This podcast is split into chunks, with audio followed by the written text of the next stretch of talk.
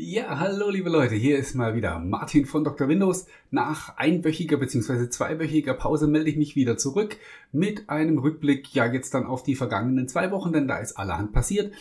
Und wir schauen mal kurz auf die Themen, über die wir heute sprechen werden. Und zwar, ähm, ja, Windows 7 ist offiziell ausgelaufen. Dafür ist der neue Microsoft Edge an den Start gegangen. Äh, ebenfalls in den Start gegangen ist das Konsolenstreaming für die äh, Xbox One, die ihr da hinter mir seht.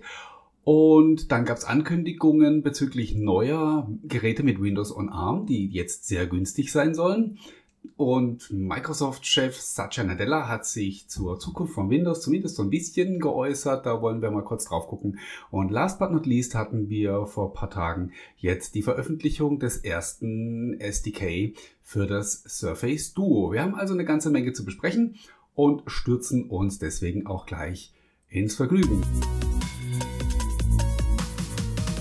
Ja, und wir wollen mit dem beginnen, was ihr hinter mir seht. Seit vorletzter Woche ist das Konsolenstreaming offiziell in Deutschland verfügbar. Einige haben auch schon korrekterweise angemerkt, dass das äh, bei einigen Leuten, ich glaube, schon seit zwei oder drei Wochen funktioniert hat. Also seit Jahresbeginn. Was könnt ihr jetzt tun? Ihr könnt alle Spiele, die ihr auf eurer Xbox One installiert habt, auf euer Smartphone streamen. Vorausgesetzt, es handelt sich um ein Android-Smartphone und ihr habt die Netzwerkeinstellungen für eure Xbox One korrekt eingestellt, was ich zum Beispiel noch nicht geschafft habe. Ähm, ich kämpfe noch ein bisschen damit. Wenn äh, die Konsole nicht läuft, kriege ich die nicht angeworfen, wenn ich mich außerhalb äh, meines heimischen WLANs bewege. Irgendwas stimmt da mit den Porteinstellungen noch nicht, aber ich komme noch drauf.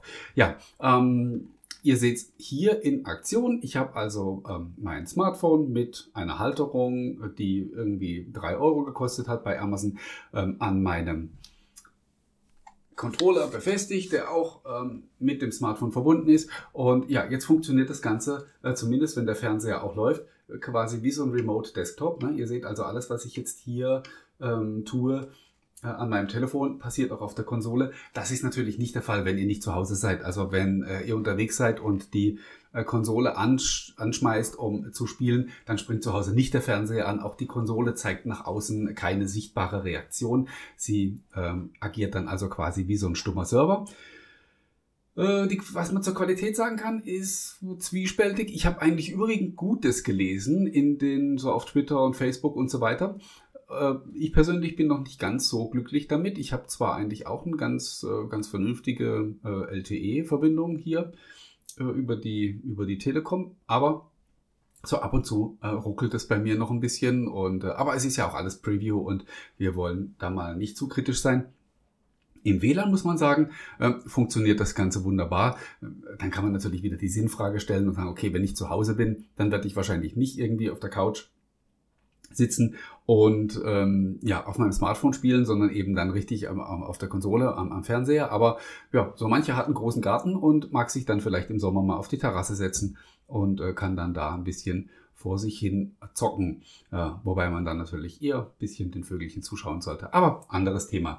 Ähm, wie gesagt, jetzt in Deutschland verfügbar und ähm, durchaus spannend und natürlich eine coole Erweiterung für alle, die sowieso schon eine Xbox haben. Die können jetzt dann zukünftig ihre Spielesammlung auch ähm, eben unterwegs genießen. Gilt für alle Spieler, also nicht nur die, die im Game Pass oder so drin sind, sondern es ist wirklich quasi ein verlängerter Arm von eurer Xbox. Alles, was auf der Xbox installiert ist, ist äh, dann eben auch über das Konsolenstreaming verfügbar. Gut. Aus, ups, runtergefallen. Aus Spaß äh, kommen wir langsam wieder zu den ernsten Themen. Äh, ja, Windows 7 ist offiziell ausgelaufen. Am 14. Januar gab es letztmalig Sicherheitsupdates für das ja doch ziemlich betagte System. Nach zehn Jahren, über zehn Jahren, ist jetzt endgültig Schluss. Es gibt also zukünftig zumindest für normale Nutzer, die nicht den erweiterten Support durch Microsoft in Anspruch nehmen, keine Sicherheitsupdates mehr. Und ja, die erste Lücke ist auch schon da. Im Internet Explorer wurde eine Schwachstelle gefunden, die im, zum nächsten Patch Day gefixt wird. In Windows 10, in Windows 8 und äh, ja, in Windows 7 eben nicht mehr. Es sei denn natürlich eben, man ist ein Unternehmen und hat, nimmt den bezahlten Support in Anspruch.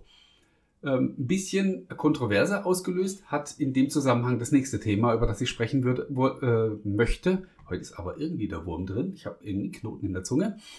Ja, der neue Microsoft Edge ist äh, einen Tag nach dem Auslauf von Windows 7 an den Start gegangen hat dementsprechend ordentlich Aufmerksamkeit bekommen. Und ja, das Kuriose, wenn wir gerade noch kurz beim Thema Windows 7 bleiben, ist, ja, dass Microsoft den alten Edge, äh, den neuen Edge auch für das alte Windows 7 veröffentlicht hat und ihn auch noch ja, auf unbestimmte Zeit, mindestens bis Mitte nächsten Jahres, dort auch unterstützen wird. Äh, hat natürlich ein paar Leute verwirrt, aber man muss das ein bisschen durch die Unternehmensbrille sehen und äh, ganz einfach mal im Auge behalten, dass viele Unternehmen eben noch gemischte Umgebungen haben, Windows 7 und Windows 10 oder sogar noch auf Windows 7 sind und die Migration auf Windows 10 noch gar nicht begonnen haben. Und die haben eben jetzt die Möglichkeit, sich vorab schon eine Baustelle zu sparen, indem sie den neuen Edge ausrollen, den sie dann, wenn sie später auf Windows 7, äh, auf Windows 10 umsteigen, äh, ja, dann einfach nur noch mitnehmen müssen. Und ähm, eine schmerzhafte Baustelle, nämlich die ganzen Web-Applikationen, ähm, die gibt es dann schon im Rahmen der Migration auf Windows 10 nicht mehr. Und von daher ist es auch durchaus sinnvoll, wenn die Unternehmen, die jetzt noch auf Windows 7 hängen, ja, eben auf den neuen Edge setzen. Und wer zu Hause noch Windows 7 nutzt und das auch trotz des ausgelaufenen Supports weiterhin ähm, benutzen möchte, der sollte natürlich auch idealerweise vom Internet Explorer auf den neuen Edge umsteigen oder auf Chrome oder Firefox. Sucht euch was aus. Das Schöne ist ja, dass die Browserwelt so schön bunt ist. Und ja, ich bin sehr gespannt, wie sich der neue Edge jetzt da schlagen wird.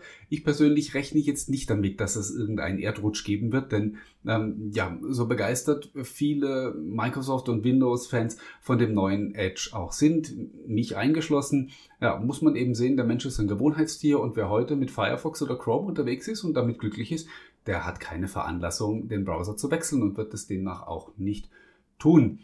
Aber schauen wir einfach mal, wie sich langfristig die Dinge da entwickeln. Schön ist, dass Microsoft jetzt wieder einen konkurrenzfähigen Browser hat, den man auch wirklich guten Gewissens weiterempfehlen kann. Ja, über Konsolenstreaming haben wir schon getroffen, gesprochen, war jetzt eigentlich der dritte Punkt auf meiner Liste. Dann komme ich zum nächsten, nämlich zum Thema Windows on ARM. Äh, wer meine Berichterstattung auf Dr. Windows äh, regelmäßig verfolgt, der weiß, dass ich in letzter Zeit sehr kritisch geworden bin, was das Thema Windows on ARM angeht ja, bis hin dazu, dass ich äh, mal geschrieben habe, ich halte das Scheitern inzwischen für wahrscheinlicher, als dass es äh, noch ein Erfolg wird. Das hat sich im Großen und Ganzen nicht geändert, auch wenn zuletzt jetzt die Vorzeichen doch wieder positiver sind. Also wir haben das, äh, das Samsung Galaxy Book S, das jetzt doch auf den Markt kommt, gesehen. Äh, Lenovo hat ein Windows on ARM Gerät vorgestellt. Äh, Microsoft ist nach wie vor mit dem Surface Pro X natürlich im Rennen. Aber, und das ist der ganz spannende Punkt, äh, es wurden auch Neugeräte angekündigt für den US-Bildungsmarkt, die auf den neuen Snapdragon 7C und 8C basieren und die dann eben in richtig günstige Preisregionen vorstoßen sollen. Die Rede ist von 300 Dollar und das ist ein Bereich, wo es dann wirklich interessant wird, denn hier müssen wir nicht mehr so sehr über Performance diskutieren, denn Windows-Geräte für 300 Euro, egal was da für eine CPU drin steckt, das sind nun mal keine Raketen und da könnte der Nachteil, den die äh, ARM-Prozessoren bei den emulierten Anwendungen nach wie vor so ein bisschen haben, äh, der könnte da gar nicht so schwer ins Gewicht fallen. Stattdessen könnten aber Dinge wie Akkulaufzeit und eben die Konnektivität natürlich hier ihre Stärken äh, besser ausspielen bzw. besser zum Tragen kommen in diesen unteren Preisregionen. Also ähm, ich bin wieder so ein bisschen optimistischer, was das Thema angeht, aber letztlich muss man sehen, langfristig wird das Ganze nur funktionieren, wenn wir ein breites Angebot an nativen AM-Anwendungen haben. Und da ist in letzter Zeit jetzt nicht so arg viel passiert, aber ich werde es im Auge behalten. Ja, zum Thema ARM möchte ich noch sagen, schaut mal, wer wieder hier ist. Ähm, ich habe wieder ein Surface Pro X hier zu Hause. Ähm, dazu muss ich anmerken, ich hatte mir das Gerät ja eigentlich gekauft und hatte recht zügig den Entschluss gefasst, dass ich es wieder zurückschicken möchte. Deswegen habe ich mich natürlich auch ein bisschen bei der Nutzung dann so zurückgehalten. Ich wollte da nicht, dass irgendwelche Kratzer oder so noch drankommen, die dann ähm, die Rückgabe mir ersch erschweren. Ich habe mich auch bei so ein paar Sachen, die ich getestet habe, ein bisschen mehr beeilt, als ich das eigentlich wollte. Und ja, jetzt möchte ich mir in Ruhe einfach noch mal ein paar Sachen anschauen und äh, in Ruhe dann auch noch mal drüber schreiben. Deswegen habe ich mir bei Microsoft nochmal für ein paar Wochen ein Surface Pro X ausgeliehen und ja, werde jetzt nochmal ganz in Ruhe zweite Eindrücke sammeln und sie dann natürlich auf drwindows.de mit euch teilen. Dann kommen wir schon zum vorletzten Punkt für heute. Ähm, Satya Nadella hat diese Woche ein Interview gegeben und hat dabei auch über Windows gesprochen. Das tut er nicht so oft, deswegen hören wir da äh, gerne ein bisschen genauer hin. Äh, so richtig hat er aber ähm, ja nicht im Detail über Windows geredet. Er hat äh, die Wichtigkeit unterstrichen. Das muss er natürlich tun. Nach wie vor ist, ähm, ja, trägt, trägt Windows mit fast einem Drittel zum Gesamtumsatz von Microsoft bei. Ähm, also äh, wäre schön blöd, wenn er ähm, sich jetzt hinstellen würde und würde sagen, ähm, das Thema ist für mich schon, habe ich schon lange hinter mir gelassen. Äh, da würden die Aktionäre trotzdem noch aufs Dach steigen. Ähm, interessant war aber der Kontext, in den er Windows gesetzt hat und der ist äh, durchaus wichtig und den muss man sich auch als Windows-Fan und Enthusiast dann immer mal wieder vergewissern, nämlich ähm, ja, er spricht oder er sprach in dem Zusammenhang nicht mehr unbedingt von verschiedenen Betriebssystemen, sondern einfach von Endpunkten. Ähm, Windows auf dem Desktop ist ein solcher Endpunkt, ähm, iOS auf dem iPhone oder auf, auf, ähm, na, auf, den, auf dem iPad ist ein solcher Endpunkt. Android natürlich ganz klar. Und dazu kommen die vielen Millionen neuen Endpunkte, äh, was das Internet der Dinge angeht. Und überall dort will Microsoft mit seinen Produkten vertreten sein. Alle diese Endpunkte will man erreichen und überall dort will man zukünftig sein Geld verdienen. Und dann ist, also die Rede ist von 50 Millionen solcher Endpunkte, ne 50 Milliarden, Entschuldigung. Und äh, ja, davon macht Windows im Moment eine Milliarde ungefähr aus, Tendenz weiterhin fallend und das wird auch weiterhin fallend bleiben, denn es ist eben so, dass nicht mehr in jedem Privathaushalt ein Windows-PC steht und dieser Trend wird sich auch nicht mehr umkehren. Und wenn man das dann mal so ins Verhältnis setzt, dann äh, merkt man, dass das, das Windows-Ökosystem doch ja eher eine kleinere Rolle in dem ganzen Konzert spielt und nichts anderes ist das, worauf sich Microsoft im Moment einstellt. Und äh, ja, natürlich entsteht immer mal wieder so der Eindruck, dass die Leute sagen, ah, denen ist doch Windows eigentlich schon längst egal und am liebsten würde er, würde Nadella das morgen beerdigen. Das ist Unsinn. Ähm, auch das ist nicht der Fall, aber tatsächlich glaube ich auch, wenn, ähm, wenn irgendjemand anders diese Rolle einnimmt, die heute Windows hat und das sich anderweitig nicht nachteilig auf Microsofts Geschäft auswirkt. Also wenn irgendeine andere Plattform kommt, die Windows auf dem Desktop verdrängt und Microsoft dann auf dieser Plattform zum Beispiel mit Office weiterhin die Nummer eins bleibt, dann schätze ich mal, ist es denen egal. Ja? Und äh, das ist es letztendlich auch, auch wenn einem das als Windows-Fan natürlich nicht gefällt. Ja, warten wir einfach mal ab. Es passieren ja dieses Jahr ein paar spannende Dinge rund um Windows. Vielleicht nimmt das Thema dann wieder ein bisschen mehr Fahrt auf. Wie gesagt, ich glaube nicht, dass das Ökosystem nochmal größer wird, aber es könnte zumindest wieder spannender und interessanter werden. Spannend und interessant wird es noch an der anderen Ecke, nämlich beim Surface Duo, das Ende des Jahres auf den Markt kommen soll. Und da hat Microsoft jetzt in dieser Woche das erste SDK inklusive eines Emulators veröffentlicht.